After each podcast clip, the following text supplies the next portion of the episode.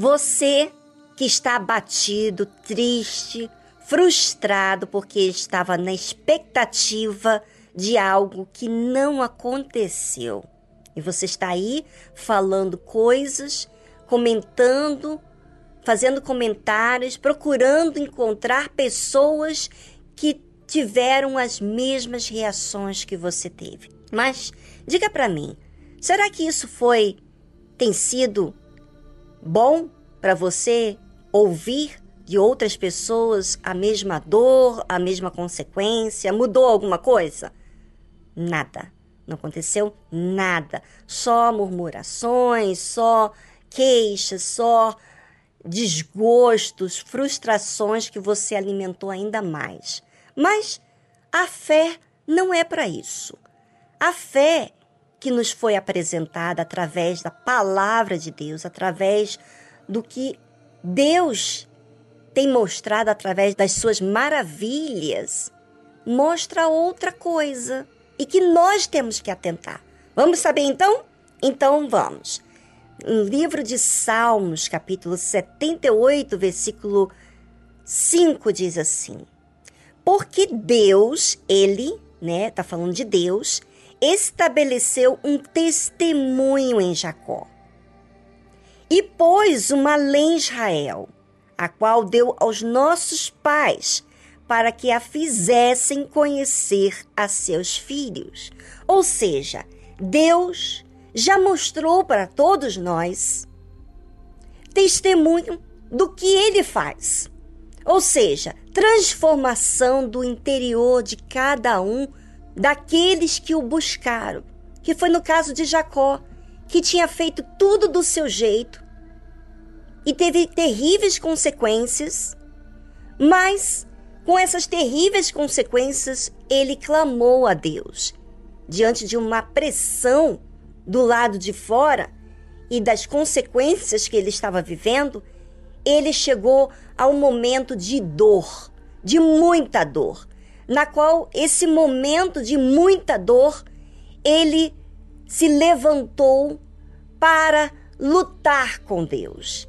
Naquela luta com Deus, Deus o transformou em Israel. Agora já não era mais aquele homem. Mas aquele homem, para ser transformado, teve que ter dor, teve que lutar.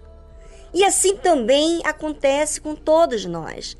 Muitas coisas estão acontecendo na nossa vida justamente para que haja uma transformação de mente, sabe? De conduta, de vida, que não apenas você muda por um instante, mas muda por toda a sua vida.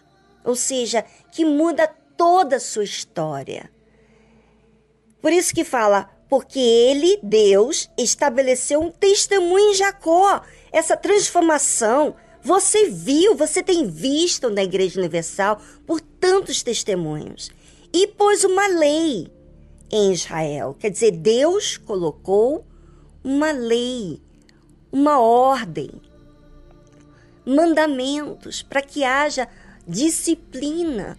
Ora, o ser humano ele não tem disciplina, não tem ordem, ele não é constante. Então a lei nos faz disciplinar a nossa desordem.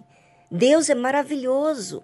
Ele deu isso ao seu povo, a qual deu aos nossos pais para que a fizessem conhecer a seus filhos. Ou seja, o que Deus tem feito, as maravilhas que ele tem feito, o testemunho de mudança interior, não é para que a gente venha ficar falando do que está acontecendo no mundo, das queixas, das dificuldades. Não! Eu sei, todos nós sentimos. Mas aonde está a fé? Aonde está a palavra de Deus que você já ouviu? Aonde está Deus na sua vida? Agora, Deus na sua vida são os problemas, são as coisas que não aconteceram?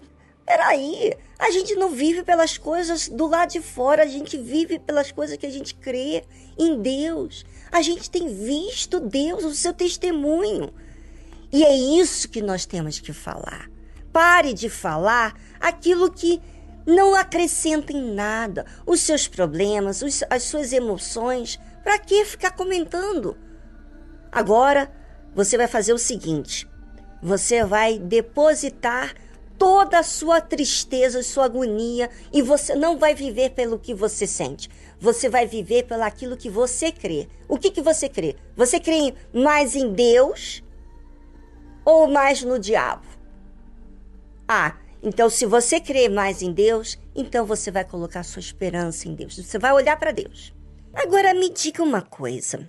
Por que Deus faz uma maravilha lá no passado, dá testemunho outrora e coloca lei para que a gente fale dessa lei, desse testemunho para os nossos filhos. Para quê? Sabe por quê? Você tem que saber. Ouça, para que pusessem em Deus a sua esperança. Sabe, muitas pessoas, muitos de nós colocamos a esperança, às vezes, no governo, na família, no marido, na esposa, no filho, na pessoa que trabalha com a gente. Esperamos algo e não acontece. E quando não acontece, ficamos tristes, agoniados. Por quê? Porque colocamos a expectativa, a esperança em algo. Mas o que diz a palavra de Deus? Para nós temos que falar do testemunho de Jacó, da transformação da vida de várias pessoas, da lei de Deus, falar dos feitos de Deus, para quê? Para que pusessem em Deus a sua esperança. Ou seja, quanto mais você fala do problema, você coloca, vamos dizer aqui de forma bem direta, você coloca a sua esperança em quê? Nos problemas. Ou seja, você vive pelas circunstâncias. Mas quando você escolhe que é uma opção, é uma opção. Eu sinto. Quando eu tenho expectativa, eu sinto.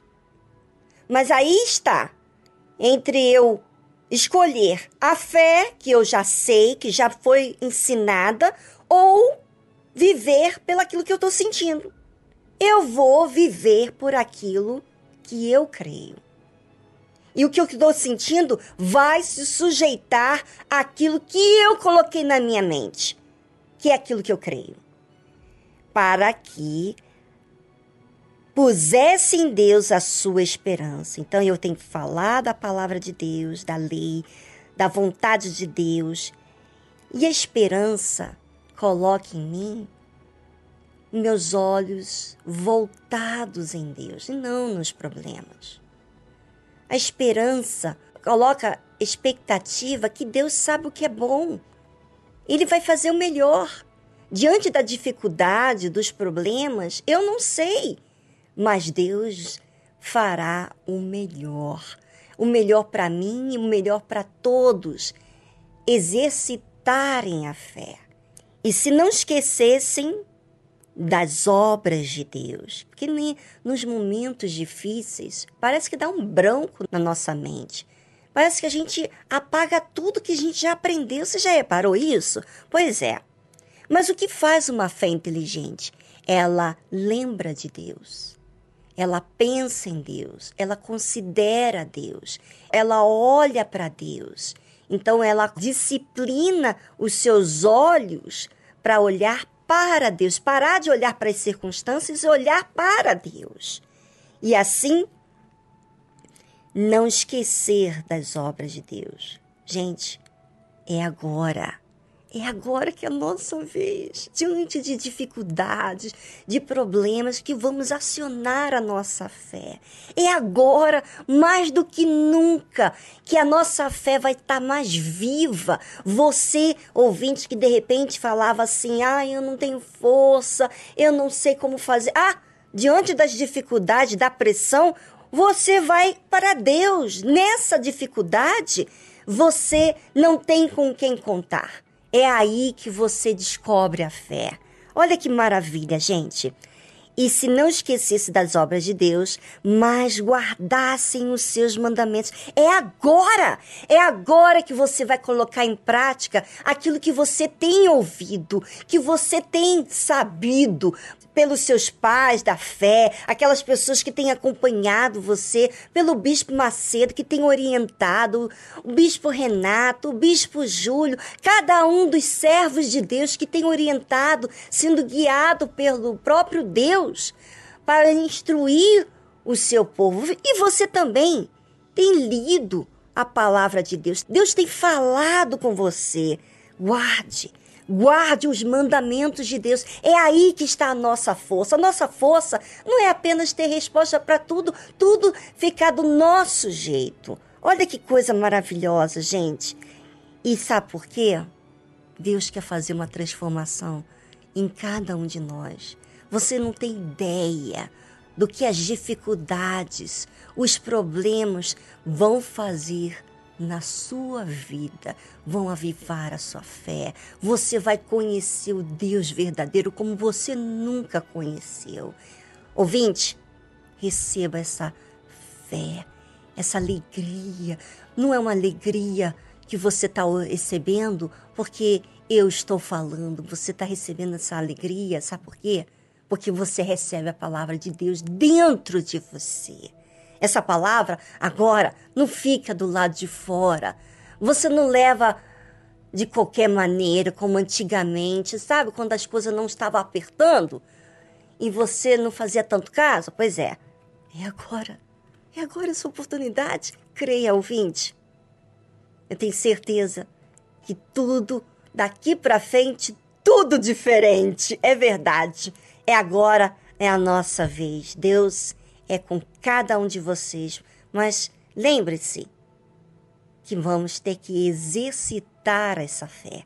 Esse exercício da fé é que vai fazer você descobrir os valores que Deus te deu. E você vai ver Deus face a face. Você vai ver. Você vai experimentar Deus na sua vida. Ele vai guardar os seus, os escolhidos, essas pessoas que aceitam a obra de Deus. Bem, é com você e fica na fé, nessa certeza que Deus está sob controle.